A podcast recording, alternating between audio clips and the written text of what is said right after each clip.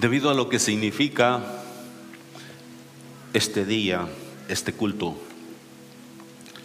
debido a lo, a lo que esto marca para nosotros, quisiera darle un pequeño reporte rápidamente de cómo empezó Filadelfia. Éramos un grupo pequeño, estábamos reuniéndonos en dos casas. Una semana nos reuníamos en una casa, éramos un grupo como de unas 20 personas. Y siempre había un tiempo de oración, siempre había un tiempo de, alabanza a Dios. Estábamos más desentonados que las ranas de la rosal, pero le cantábamos a Dios en esas condiciones y todo. Ahí Dios levantó al hermano Marco. Al hermano Marco lo empujamos ahí a la fuerza, lo metimos. Usted va a ser el director de alabanza. ¿Y yo, yo por qué? Él se acababa de convertir. Entonces, fue ahí donde se fue estableciendo algunos principios, fue ahí donde se fue estableciendo estatutos, este, principios, cómo iba a ser Iglesia Filadelfia, qué era lo que queríamos ofrecer a, como seguidores de Jesús a nuestra comunidad hispana, a nuestra gente en el área. Y, y surgieron comentarios, surgieron preguntas. Yo estuve en cada una de esas reuniones. Me recuerdo que a veces había cierta, ciertos momentos de tensión, pero Dios en su misericordia nos mantuvo unidos ese grupo y ya cuando empezamos a crecer un poquito, me dicen algunos de los líderes, hay que buscar un lugar. Sí, les digo, hay que buscar un lugar. Y fue así como, usted se encarga, me dicen, usted sabe inglés, usted se encarga de buscar el lugar. Va, como dice el salvadoreño, va, pues, ¿verdad? Y empezamos a buscar un lugar. Pero fue ahí en esas reuniones donde se decidió que la iglesia iba a haber esa libertad para el mover del Espíritu Santo, para que el Espíritu Santo se moviera con libertad en medio de nosotros, para que no impidiéramos a las personas el, buscar al Espíritu Santo, al buscar la llenura del Espíritu Santo, el hablar en lenguas no se le iba a prohibir, el danzar en la presencia de Dios no se le iba a restringir, el, el traer predicadores que predicaran con esa llenura del Espíritu Santo y que hablaran de la llenura del Espíritu Santo, no íbamos a censurar a nadie o dejar de traer a alguien por esa causa. Ahí fue donde se fue estableciendo todas esas cosas. Me recuerdo que para ese primer fin de semana festivo de, del verano, mayo, mayo es el, ¿cuál es el día? Memorial Day Weekend. Memorial Day Weekend. Encontramos la bodeguita allá en la Gribble, la famosa bodeguita donde todos dicen aquí, aquí empezó Filadelfia. Empezamos en, realidad en dos casas. Fue ahí donde Dios empezó a moverse de una manera preciosa. Ahí, ahí había un mover glorioso del Espíritu Santo. Ahí, ahí se soltaban hablando en lenguas. Ahí, ahí se adoraba a Dios de una manera tremenda. Y, y era algo, algo, hermano, estamos hablando de hace 23 años. Así que ya hace unos añitos, todos estos chapulines que ahora están tocando, ninguno de ellos estaba todavía, pero ahora miren nada más. Dios ha sido bueno, amén. Entonces, en, esos, en ese ambiente, Dios nos da este edificio. Ah, cuando llegamos a un acuerdo con el Señor, hicimos negocio con Él y dice, mira, dice, como ustedes apenas comienzan y no tienen recursos, te voy a dejar los primeros tres meses, dice, por 750. Los segundos seis meses, dice, por 850, dice, y después va a ser mil. Después de seis meses va a ser mil por mes. Y yo dije, no, está bien, le dije. Yo, no sabía cómo íbamos a sacar el dinero, pero está bien, le dije. Firmamos un, un papeleo ahí, nos dio llaves y nos fuimos ese día lunes del Memorial Day Weekend en mayo estuvimos todo el día limpiando la bodeguita, limpiándola desde, estaba sucia, estaba un tiradero. Pero ahí en ese lugar lo limpiamos, lo preparamos y tuvimos los primeros cultos ya como congregación. Y fue ahí donde empezó a llegar gente y empezó a, empezaron a llegar familias. En las casas estaban llegando, pero no había espacio. Pero ya cuando se abrió en esa bodeguita, ahí llegó el hermano Beto, ¿verdad? Pronto, eh, cuando no, hacía mucho tiempo que hemos comenzado, llegó el hermano Beto y llegaron diferentes familias que todavía están con nosotros. Gilberto, su familia, Octavio, su familia. Y, y así, Pancho también, ahí se entregó Pancho a Cristo. José, ¿verdad? Pero me, me, va a corregir la esposa al rato porque yo siempre le digo Pancho como le decíamos en aquel tiempo.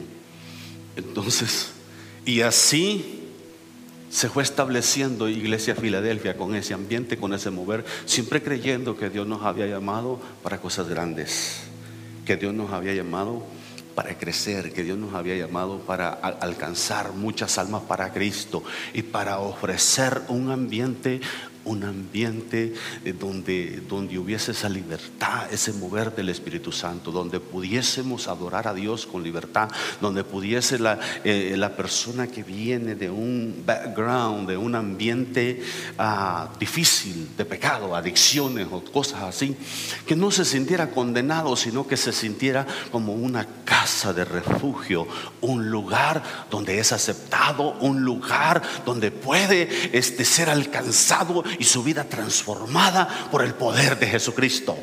Ese, ese, era parte de lo, de, lo que queríamos ofrecer en aquel lugar. Bendito Dios. Ahí fue donde empezamos a crecer, ahí fue donde ya después no cabía, no cabían los carros afuera porque no hay mucho estacionamiento. Llenábamos atrás, llenábamos al frente, la calle también y, y gloria a Dios. Para el 2006 allá por mayo también del 2006, mayo, junio, Dios nos dio esta propiedad. Con todos los, con los diagnósticos y pronósticos de que no íbamos a poder, de que nomás íbamos a perder nuestro dinero de depósito y se nos dijeron muchas cosas, pero Dios estaba en el asunto y damos la gloria a Dios. Dios ha estado con nosotros todo este tiempo. Por eso, Ebenecer, lo que decía esa, esa, palabra, hasta aquí nos ha ayudado Jehová. Hasta aquí nos ha ayudado Jehová. Y le damos la gloria a Él por todo lo que Él está haciendo y seguirá haciendo en medio de nosotros. Estamos emocionados de este nuevo desafío, este nuevo... Eh, proyecto que estamos emprendiendo para el próximo domingo. Todo esto estuvo en mi corazón. Cuando yo vine a ver este lugar por primera vez, yo dije, empezamos a ver para allá un montón de, dijo un hermano, hay muchas cuevitas, dijo, para allá, dijo, pero no hay cuartos grandes. Y, bueno, eso se puede arreglar, le dije yo. Y, y no podíamos, la primera vez que lo vimos era muy alto todavía el precio. Y hasta como dos años después, más o menos, fue cuando ya después de verlo por tres veces y haber orado aquí y haber dado la vuelta por toda la propiedad, ahí ya se pusieron en un precio razonable y fue cuando dijimos es nuestro, ahora sí es nuestro. Y aquí estamos. Yo veía el santuario y decía, un día se va a llenar. Un día se va a llenar un día se va a llenar. Y cuando usted me ve ahí como loco orando por los pasillos, tocando cada banca, yo voy orando y diciéndole, Señor, llena cada una de estas bancas, llena cada una de estas bancas, llena con tu presencia este lugar, ministra a cada uno en su necesidad. Y, esa es mi oración, clamando a Dios, me paro ahí a la parte de atrás reprendiendo todo espíritu de brujería, porque también eso se mueve a veces en medio de nosotros, ¿verdad? Llega gente con, con malas intenciones, llega gente y uno dice, bueno, este, eso Es parte de lo que sucede. El enemigo también se levanta en contra. Pero el Señor lo reprenda donde quiera que esté. Amén. Y reprenda toda bruja, todo hechicero, todo aquello que se levante en contra de nosotros. Ok, e, ese canto me gusta mucho. Ese canto que dice todo lo que se, este, se levantare para mal. Nuestro Dios lo cambiará. Amén. Nuestro Dios es poderoso para cambiar aún la maldición en bendición, dice su palabra. Y nosotros creemos esa palabra, esas promesas de nuestro Dios. Así que si usted piensa, ah, pero ¿por qué quieren hacer esto? Todavía hay espacio, todavía hay, hay, hay, hay algunas bancas que, que puede caber más gente. Hay personas, hay familias que no están aquí ahora. Si todos llegan, se llena casi completamente tanto esta parte de abajo y aún la de arriba. Entonces, es por eso, es por eso, hermano, que necesitamos su, su, su apoyo, su colaboración. Necesitamos un buen grupo, todos aquellos que se anotaron, todos aquellos que dijeron quiero estar en el primer culto y aún aquellos que de repente no han, no han tomado esa decisión, este, ponga en su corazón apoyar a ese primer culto. Si tenemos 120 personas en el primer culto, hermano, ya es una ganancia tremenda. Y ya los demás, así el segundo culto, está la oportunidad para seguir llenando este lugar y seguir, este, hermano, todo esto no es para la gloria de ningún hombre, no es para que ningún hombre se jale el cuello y se suba y se suba por ahí a decir que, que por, su, por su capacidad lo logramos, es solamente por la misericordia de Dios, es solamente porque nuestro Dios es grande, es porque Él ama las almas y quiere salvarlas. Se estará arreglando esta entrada posiblemente esta semana. ¿Cómo va a funcionar esto? Cuando los del primer culto, el de las 9 a las 10.45 es el primer culto, estén saliendo, van a salir por acá y por atrás. Los que están llegando a esa hora para el segundo culto, primero Dios tenemos esto listo, van a entrar por este lugar y por atrás, para no aglomerar, para no tener esta parte aglomerada, la parte está ahí del lobby. Ellos estarán sacando los niños, ellos estarán llevándose a sus criaturas, estarán saliendo o estarán integrándose a servir en alguna área después del primer culto. Entonces pedimos su colaboración. No se me vaya a poner ahí enojado y diga, entonces yo no voy porque me están metiendo por otra puerta. Mire, hay gente que sale con unas cosas que uno dice, ay Señor, ¿de verdad te conocen? De verdad te conocen porque eh, es que la, mansedumbre se manifiesta, el buen carácter se manifiesta en todos estos detallitos. Entonces, ah, cuando usted va llegando al segundo culto y le dicen que tienen que entrar por esta puerta y por atrás, no se ponga el brinco. Se lo dije en un lenguaje entendible. No se ponga broncudo, no se ponga el brinco, no se ponga a hacer pleito haga caso porque todo lo demás van a estar saliendo acá. Y como Dios nos va a permitir que los dos cultos se llenen y estemos orando por el tercero. Porque yo ya estoy esperando, yo, ya estoy orando y pensando en el tercero. Yo digo que el tercero va a ser en inglés. Amén. Para aprender inglés.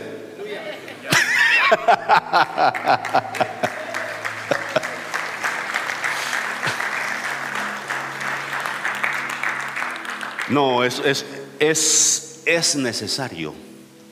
Yo no sé si el tercero va a ser en sábado en la noche o va a ser domingo en la tarde. O, a qué horas. Vamos a orar para poder así establecer un culto en inglés, un culto para, para los gringos y para los que se creen gringos y para nuestros hijos que nacieron aquí.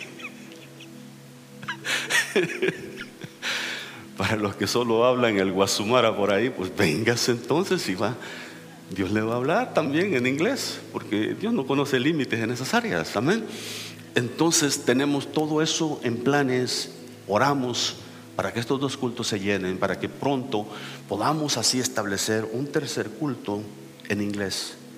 Hay muchos jovencitos, jovencitas que nacieron aquí que prefieren el inglés. Entonces, no queremos perder, no queremos que nadie se pierda, sino que queremos alcanzar a las personas. Y si, y si el problema es el lenguaje, tenemos gente que habla el lenguaje. Tenemos gente que habla el lenguaje, tenemos gente que Dios va a levantar. Así que jovencitos, prepárense no solo para tocar y todo eso, prepárense para predicar en inglés. Pollito, a ti te han dado palabra, que tienes un llamado al pastorado, al ministerio. No sé quién más aquí tiene llamado de esa forma. Por ahí hay, hay, muchachitas que tienen llamado a predicar también, hay jovencitas, a predicar la palabra. Entonces ahí se va a necesitar que vengan con su inglés, porque si yo trato de, predicar todo un mensaje en inglés, me pierdo a medio camino y entonces no hay cómo hacer. No es, no es lo mismo traducirle a alguien del inglés al español, eso lo hago con facilidad. Pero ya querer predicar, hermano, todo un mensaje en inglés y con las palabras complicadas que existen, dice uno, mejor se lo dejo a Lalo, se lo dejo a alguien más. Así que un pequeño resumen rápidamente Dios nos ha traído hasta este momento en el cual necesitamos hacer esto y no no es porque somos ambiciosos, no, es porque la visión es amplia. Dios nos, nos ha dado una visión amplia, una visión de alcance, una visión donde queremos ver más almas venir a Cristo, para que sus familiares puedan encontrar aquí un lugar, para que este, sus amistades puedan encontrar aquí un lugar donde sean ministrados, para que así podamos ver muchas almas nuevas siendo enseñadas en la palabra, siendo instruidas en la palabra. Amén. Vamos a, a la palabra, esa palabra que leímos. El cumplimiento de esta palabra va de la mano con Joel capítulo 2, verso 28 y 29.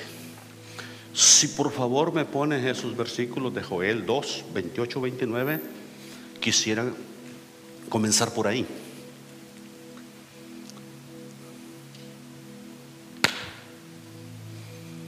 Amén. Observe esta palabra.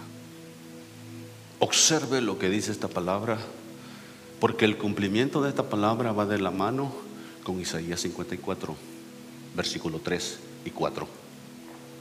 Va de la mano.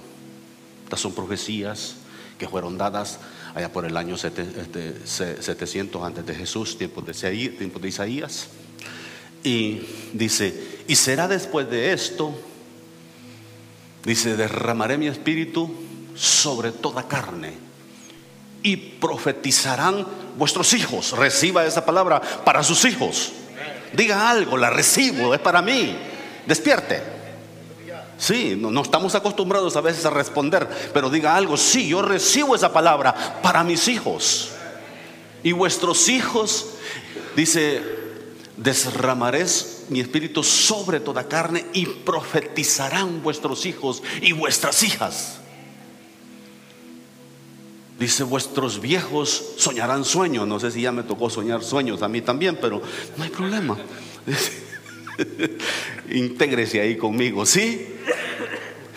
Intégrese ahí conmigo. Dice, vuestros viejos soñarán sueños. Y vuestros mancebos, esos son jovencitos, verán visiones. Me pusieron una versión diferente, mancebos. Esto, bueno, pero está bien. Me ponen el próximo y aún también sobre los siervos y sobre las siervas derramaré de mi espíritu en aquellos días.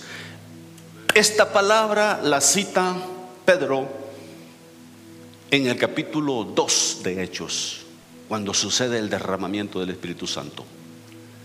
Él cita que el comienzo de esta, de esta profecía sucede en ese tiempo exacto cuando se derrama el Espíritu Santo. Y comienzan los postreros días los postreros días, lo que tenía Dios programado para esa última era, ese último periodo de tiempo, esa, esa última dispensación de la gracia, esa dispensación de la gracia, para ese periodo Él tenía esto programado. Esto no lo veían los judíos, porque los judíos decían que ellos eran solamente el único pueblo de Dios, eran los únicos este, sacerdotes sobre la tierra, eran los únicos que darían a conocer la gloria de Dios, la palabra de Dios, y luego Dios interrumpe los planes. Dios interrumpe esa, esa mentalidad, esos planes, y dice Él, derramaré de mi espíritu sobre cuántos? ¿Sobre los judíos? Sobre toda carne derramaré de mi espíritu sobre toda carne. Oh Dios, mire lo que está sucediendo en Osbury. Lo que está sucediendo en Texas AM, lo que está sucediendo en los diferentes lugares. Mire, yo, yo me da tristeza con esos supuestos predicadores que, solo se levantan para condenar y para decir que lo de, lo de Osbury no es de Dios por esta y esta razón. Lo de eh, eh, eh, Texas AM no es de Dios por esta y esta razón. Y empiezan a, colarlo por el filtro de, la, de, la, religiosidad de ellos. Es que, es que no está conforme al cuadrito que yo cuadré. esto no cabe en el cuadrito que yo preparé. Y como no cabe ahí, no es de Dios. ¿Por qué no mejor se gozan? ¿Por qué no mejor celebran? ¿Por qué no mejor piden a Dios que tenga misericordia también de nosotros y derrame de su espíritu sobre todos nosotros también? ¿Por qué no mejor pedirle a Dios misericordia y perdón? ¿Por qué no dejar de, buscar excusas y razones por las cuales decir, oh, eso no es de Dios, oh, eso no es de acuerdo al cuadrito que yo tengo diseñado, eso no cabe en mi filtro? ¿Por qué no mejor nosotros reconocer Hermanos, si ese mover es de Dios, yo quiero también, amén. Si lo que está sucediendo, Dios ha prometido que en los postreros días Él traerá un avivamiento, un despertar. Y esto es necesario. La única manera que se van a salvar millones de almas antes que suceda el arrebatamiento, cuando Cristo viene por la iglesia, la única forma es que pueda haber un derramamiento genuino del Espíritu Santo es que levante Dios gente, gente que antes no podía hablar en público, que antes no se podía parar delante del público, pero los llena con su Espíritu Santo y se levantan con poder, se levantan con autoridad y Dios levantará y está levantando en medio de nosotros hombres y mujeres llenos del Espíritu Santo para dar a conocer las grandezas del reino de Dios. Dios, Dios te ha llamado, Dios nos ha llamado para este tiempo, para tiempo de cosecha, tiempo de avance, de crecimiento, tiempo de avanzar, hermano, y seguir alcanzando almas para la gloria de Cristo. Dejemos de buscar excusas. Cuando yo empecé a ver eso, eso que estaba sucediendo en Osbury, y empezaron a preguntarme algunas personas en México, ¿y qué piensa de esto? Le digo, mire, la verdad no tengo mucha, mucha información. Le digo, nomás veo que ya se aventaron 72 horas, tres días. Tres días adorando a Dios. Muchos arrepintiéndose, muchos pidiendo perdón. Pero llega un predicador famoso por ahí y no lo dejaron entrar. Y dice, entonces no es de Dios, dijo. Lo que pasa es que el tipo es de la prosperidad. El tipo, el tipo, si lo dejan entrar, va a decir, yo soy el que causa esto y traje de mover. Entonces, pues, qué bueno que no lo dejaron entrar, hermano. Qué bueno. ¿Para qué quiere un enfermo ahí que piensa que todo sucede por él? No, si, si las cosas, si el Espíritu Santo lo está haciendo, bienvenido. Si, Dios nos ha escogido a nosotros, y yo creo que nos ha escogido, lo que está sucediendo con los jóvenes es glorioso. Lo que está sucediendo con esa juventud, es ese culto que se va a tener afuera, hermano. Yo digo que van a ser los dos días, van a ser afuera. Va a ser algo glorioso. Tengo rato diciéndole a Lalo, y cuando hacemos algo afuera, pues, y cuando hacemos algo afuera, pues, y cuando vamos a hacer, y un día de esto, ah, mi hijo, hay que hacer algo pronto. Se va a llenar ese lugar, hermano, y va a un, va a haber algo glorioso ahí en ese lugar, esa celebración que vamos a tener.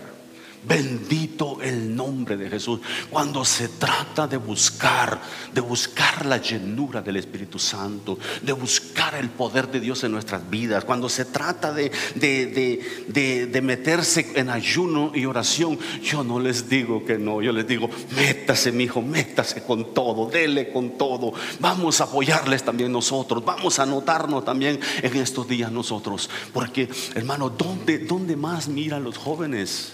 Haciendo esto. ¿Dónde más?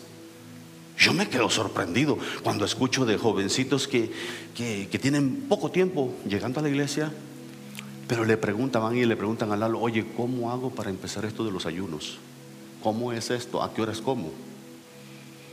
Pues sí, porque a veces nunca nos han dado información, enseñanza en esa área, y entonces uno a veces piensa que ayuno es desayuno y quiere preparar media docena de huevitos, como dijo. Y cuando le dice, no, es abstenerse completamente. Ah, cosa difícil en la que te estás metiendo. Pero Dios te da la fortaleza. Dios te da la capacidad. Dios te da la victoria y te empodera. Entonces, lo que está diciendo Joel derramaré de mi Espíritu Santo. ¿Por qué esto es necesario? Porque es importante lo que le mencioné desde el principio, cómo se comenzó la iglesia, cómo comenzó Filadelfia. Hermano, porque el Espíritu Santo es el que viene a empoderarnos es el que viene a capacitarnos, es el que viene a poner en nosotros de nuevo para hablar en público, es el que pone en nosotros esa capacidad, hermano, para entender la palabra, nos revela los misterios y los tesoros escondidos allí en la palabra, nos la va revelando y vamos aprendiendo para así compartir con usted y entonces somos edificados por el Espíritu Santo. Es, eh, por eso es necesario la, la presencia, la llenura del Espíritu Santo en nuestras vidas. Porque sin la llenura del Espíritu Santo, sin el poder del Espíritu Santo en nosotros, hermano, no se puede vivir la vida cristiana. No se puede. No se puede. Uno termina derrotado. Si aún así, que muchos dicen tener el Espíritu Santo y que tienen la llenura del Espíritu Santo, es una gran lucha cada día, es desafiante. Eh, me incluyo a veces no sé cómo hacer para permanecer, para mantenerme. Hay algo, hay algo que yo le comentaba a mi hijo, Eduardo, le digo, mira mi hijo como, como siervo de Dios, tienes que aprender a motivarte, self-motivate, dicen en inglés, motivarte a ti mismo. Hay días y semanas que nadie te va a mandar un texto o te va a hacer una llamada o te va a decir, pastor, estamos orando por usted, pastor, que Dios lo fortalezca, que Dios le dé vigor a sus huesos, que Dios le dé fuerzas. Nadie, nadie, a veces solamente llegan llamadas y textos, necesito ayuda, necesito oración, necesito esto, necesito lo otro. Y sabes qué, este, a veces uno está ya hasta acá que ya no, ya no haya este, ya, está con la, la copa vacía. Entonces uno necesita correr a la presencia de Dios para que nuestra copa esté rebosando nuevamente. Y es ahí donde Él llena nuestra copa. Es cuando te, te doblegas delante de Él, temprano en la madrugada, a mediodía, en la tarde, a la hora que sea posible. Te metes en la presencia de Dios y le dices, Señor, Señor, lléname. Señor, yo necesito esa llanura. Yo necesito esa investidura de poder. Señor, yo no sé cómo hacer con el problema del hermano. Yo no sé cómo ayudar al hermano Julano con su situación. Yo no sé, yo no sé cómo, cómo sacarlo de, de, su apuro. Yo no sé cómo sanarlo, Señor, pero tú sí sabes. Y entonces tengo que depositar todo en la presencia de Dios, porque si no, termino queriendo tirar la toalla al rato. Pero si eh, como, siervo de Dios, le pido de sus oraciones, le pido de su apoyo, pero a veces, a veces no llegan esas palabras, no llegan, entonces es ahí donde tenemos que automotivarnos. Tenemos que sacar fuerzas de, de nuestra debilidad, tenemos que renovar fuerzas, tenemos que acordarnos de la palabra, de la promesa de Dios, de la palabra que nos fue dada. Tenemos que recordar esos momentos cuando Dios nos llamó. Tenemos que este, cada día emprender nuevos proyectos, porque si no, hermano, a medio camino dice, no, yo ya no quiero nada con esto, yo voy a tirar la toalla, yo no quiero ir con, no quiero seguir. Pero cuando aprendes a depender de Dios y cuando buscas esa llenura del Espíritu Santo, esa investidura de poder, hermano, Él te va a sostener.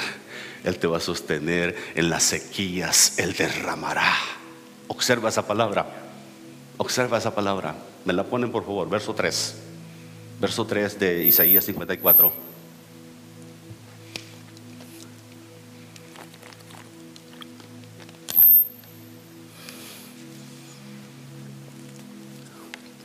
Verso 3.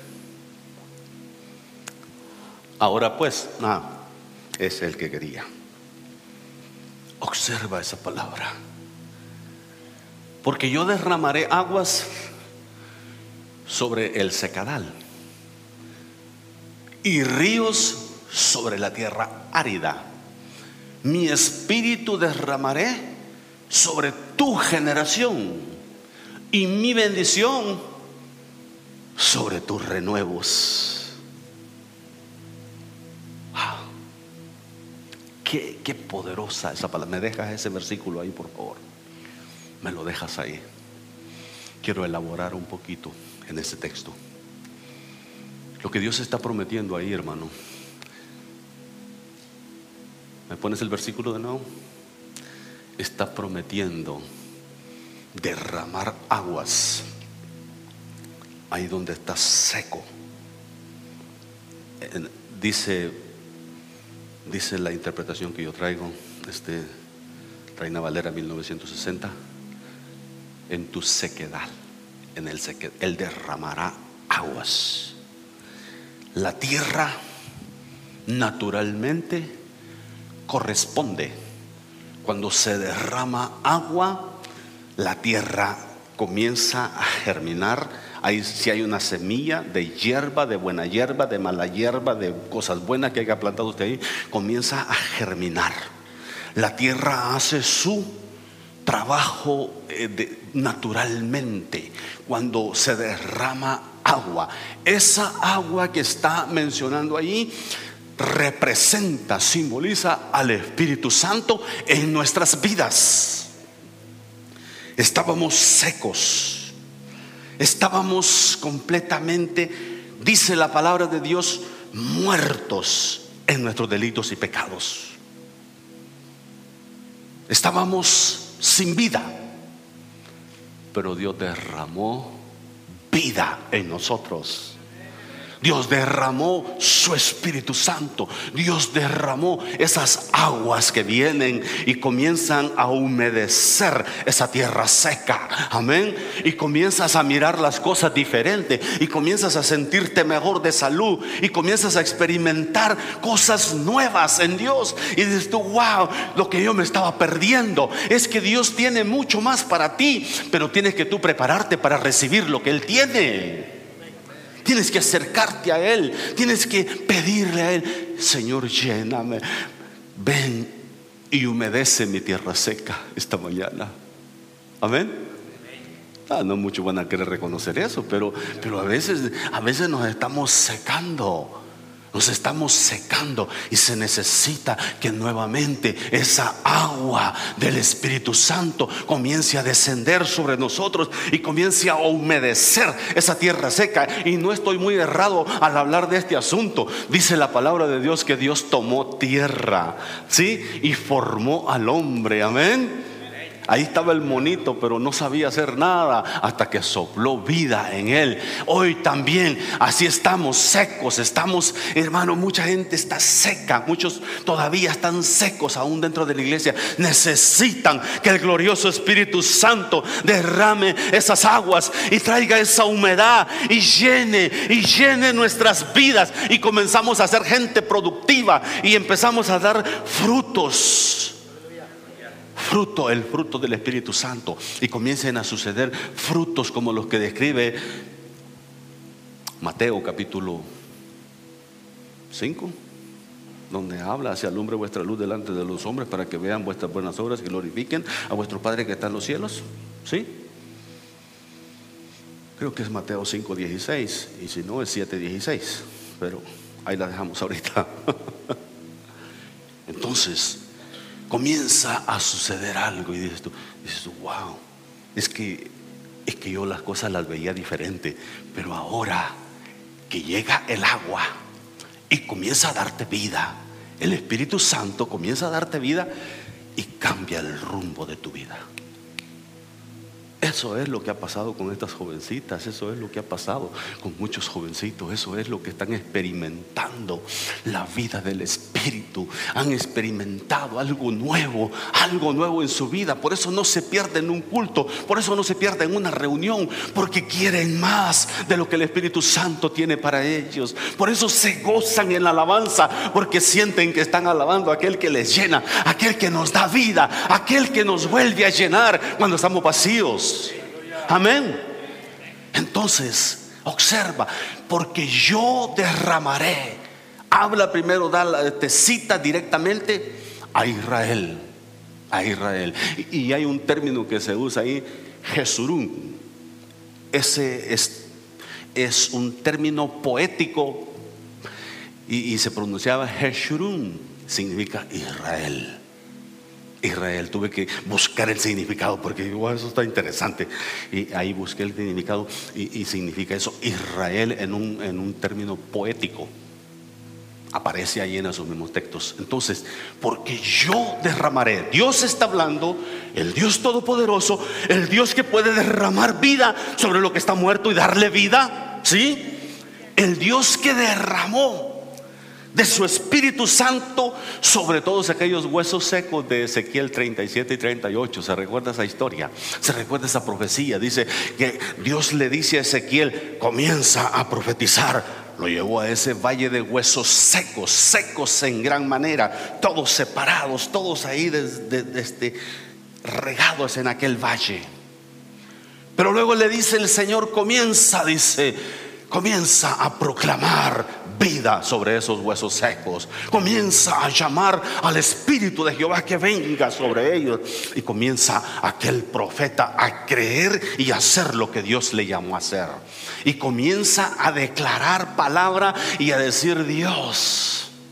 Espíritu, sopla de los cuatro vientos, le dice, sopla vida. Y, lo tremendo es que cuando comienza a, a, proclamar esa palabra, dice que empezó a haber movimiento en aquel valle. Usted y yo hubiéramos salido corriendo, ¿verdad? Porque uno no ve los huesos ahí haciendo movimiento. Y empezaron a juntarse. Cada hueso con su hueso, dice, sí. Y se formaron a formar esqueletos, se empezaron a formar esqueletos. Eso es lo que el Espíritu Santo puede hacer en nosotros. Y dice que cuando ya estaba el montón de esqueletos, comienza a subir carne sobre ellos. Profetiza que suba carne sobre ellos. Y comenzó a subir carne sobre aquellos esqueletos. Pero estaban ahí todos tendidos. Ahora dice, profetiza vida sobre ellos y que sean un ejército grande en gran manera. El profeta comienza a profetizar vida sobre aquellos huesos secos y dice que se empezaron a parar y fue un ejército grande en número, en gran manera. Solo nuestro Dios puede hacer esas cosas. Solo nuestro Dios Solo Él puede dar vida a lo que está muerto. Solo Él es el que es el que es el que restaura matrices que estaban muertas y las mujeres comienzan, comienzan a, a, concebir y a dar vida. Amén. Solo Él, hermano, es el que es el que puede resucitar órganos muertos y darles vida nuevamente. Oro a Dios, oro a Dios por, por esos órganos que están, están moribundos, están todos este, dañados de repente ahí por tanta azúcar que le metimos, tanta, tantos carbohidratos y todo, y luego llega el problema de la diabetes, dijo alguien por ahí.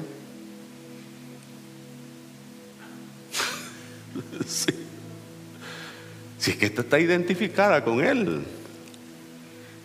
Todo porque el páncreas lo hicimos trabajar demasiado, más de la cuenta, ¿sí? Entonces yo oro, Señor, renueva, renueva nuestros páncreas. Renuévanos, renuévanos, Señor, para que se normalice. Él puede hacerlo, Él puede hacerlo. Recibe de Dios esta mañana tu milagro, recibe de Dios esta mañana una obra sobrenatural en tu cuerpo, en tu vida. Lo que les he estado pidiendo, recíbelo esta mañana en el nombre de Jesús. Lo proclamo y tú recíbelo. Toma la molestia, por lo menos, a levantar la mano y decir, yo quiero eso para mí. Toma la molestia.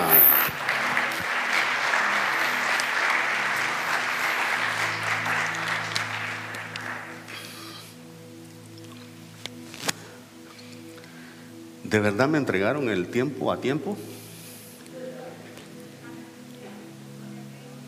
Yo me emocioné y no me di cuenta que ya se pasó el tiempo. Vamos a cerrar entonces. Wow. Bendito Dios, pero yo tengo que aprender disciplina porque ya con los cultos así más disciplinados tengo que terminar el, el primer culto a las, a las 10.45. Y eso ya orando por la gente y todo. El segundo, pues aquí entre nos, se puede alargar un poquito si todavía tengo energía. Entonces, rápidamente veamos el, este, el final de ese versículo, por favor. Vamos, ya para ir cerrando. Versículo 3, Isaías 54, 44 yo derramaré, dice, aguas sobre el sequedal, ríos sobre la tierra árida. ¿Sabes qué?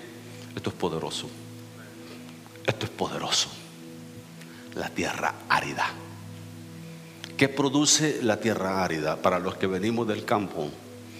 Para los que los criamos en el campo. ¿Qué produce la tierra árida? Ever, ¿qué produce? La tierra árida, tierra seca, tierra estéril. ¿Qué es lo que produce? No produce nada. Muy apenas hierba. Algunos hierbas con espinos. No produce nada.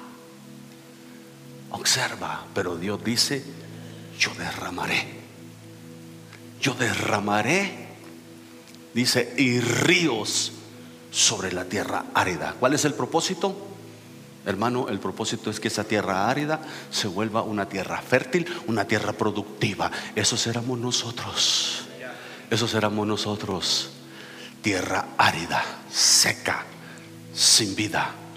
Pero Dios derramó de su espíritu, Dios derramó de sus ríos sobre nosotros y ahora podemos ser tierra fértil, tierra productiva, tierra que da fruto, tierra que es para bendición, hermano. Amén. Observa, mi espíritu derramaré sobre tu generación. Y lo digo así, mi espíritu derramaré sobre tu generación. Yo tomo esa palabra para mí, sobre mi generación, sobre mis hijos, sobre mi descendencia, sobre tu descendencia, sobre tus familias.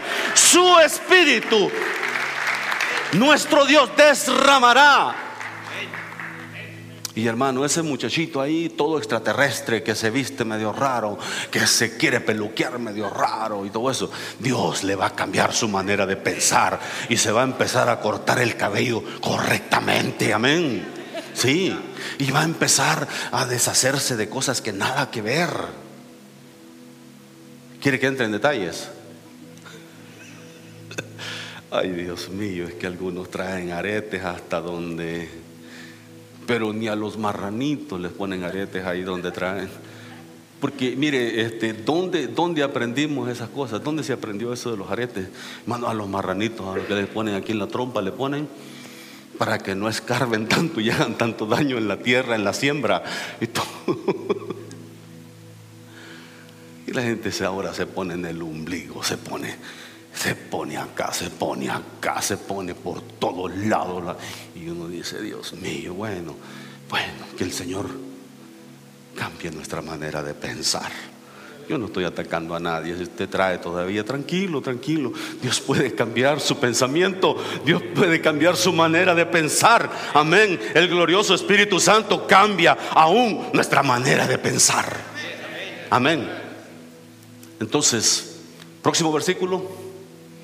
Y mi bendición sobre tus renuevos. Y brotarán entre hierba como sauces junto a las riberas de las aguas. Me puse a buscar cuál es esa planta, sauces. En inglés aquí le llaman willow tree. Si usted los conoce, el willow tree se, se crece mucho en tierra húmeda, cerca de los lagos, cerca de las corrientes de agua. Crecen de un día para otro estos ingratos hay el weeping willow, uno que se ve como que está llorando y, le, cuelga todo un montón de ramitas para abajo. Es, esos son los sauces. Esos son los sauces cuando lo busqué y dije, pues, ¿cuáles son? Entonces se puse a buscarlos y, y, es el willow, willow tree le llaman aquí. Hay, hay, hay variedad de esos árboles y todos por naturaleza se crían a la orilla de las fuentes de agua, cerca de los lagos. Cuando usted va a pescar a un lago, usted va a ver estos árboles ahí con un colgadero de ramitas. Ese es el willow tree, esos son los sauces. Hay diferente clase. Dice, así, así saldrá mi descendencia. Brotarán entre la hierba. Amén. Ahí brotaremos entre la hierba. Ahí, hermano, no, no, no, no, nadie daba nada por nosotros, pero Cristo nos rescató y nos hizo brotar de entre la hierba. Amén, como sauces bien sostenidos por esas corrientes de agua. Aleluya, dice junto a las riberas de las aguas. Próximo versículo, solo vamos a leer rápidamente. Este dirá, esto, ahí quería llegar. Este dirá, yo soy de Jehová. El otro se llamará del nombre de Jacob. El otro escribirá con su mano a Jehová y se apellidará del nombre de Israel. Hermano, ahí estamos incluidos todos nosotros, todos nosotros, que Dios nos ha, nos ha levantado de diferentes nacionalidades, diferentes pueblos, diferentes lugares, diferentes tribus. Dios le plació en su misericordia. Amén. Unos decimos, yo soy de Jesús, otros dicen, yo soy de Jehová, otros dicen, yo soy del Dios vivo, del Dios todopoderoso. De, y eh, cada quien este, hace su declaración, pero al final de cuentas, si ha recibido a Cristo en su corazón, si es seguidor de Jesús, entonces hermanos somos seguidores del mismo Dios. Bendito el nombre de Jesús, porque ahí identifica diferentes personas de diferentes nacionalidades, diferentes lugares, gente que por la misericordia de Dios hemos podido conocer al Dios vivo. Y ahora Él nos llama que somos como sauces junto a las corrientes de agua que crecemos. Mire, eh, esos arbolitos que le digo, a mí me ha tocado cortarlos. A veces las personas me dicen, me corta el willow, el willow tree que está ahí por el lago. Voy y se lo corto al siguiente día, me que al, al, siguiente año me dice que se lo corte otra vez porque ya creció otra vez. Terrible para crecer. Bueno, que Dios nos dé esa naturaleza a nosotros que Dios nos dé esa naturaleza, ya que se aplica esa palabra, que somos como los sauces, como el willow tree, que crece de un día para otro, que crece al siguiente año, que Dios nos permita crecer de esa manera, que Dios nos permita avanzar, que Dios nos permita ver este lugar lleno de almas, los dos cultos, y con planes de abrir ese próximo para la gloria de Cristo Jesús. Dios Dios ponga en el corazón de cada uno ese deseo de unirse a la visión, ese deseo de, integrarse al equipo de trabajo, ese deseo de, aportar financieramente, ese deseo de, trabajar en alguna área y de poder ver el crecimiento y la salvación de muchas almas. Se lo vuelvo a repetir, no estamos buscando la exaltación de ningún hombre. Aquí todos somos, hermanos servidores del Señor. Por su misericordia yo estoy aquí sirviendo al frente, pero hermano, no crea que yo me aferro a este puesto, sino que estamos ahí hasta que el momento que el Señor diga, amén. Y así que oremos a Dios para que esta obra siga adelante. Apóyenos, apóyenos un buen grupo de ustedes para ese primer culto el próximo domingo. Vamos a tratar de tener esta parte lista y si no, por lo menos va a estar limpia para entrar mientras logramos hacer esos arreglos.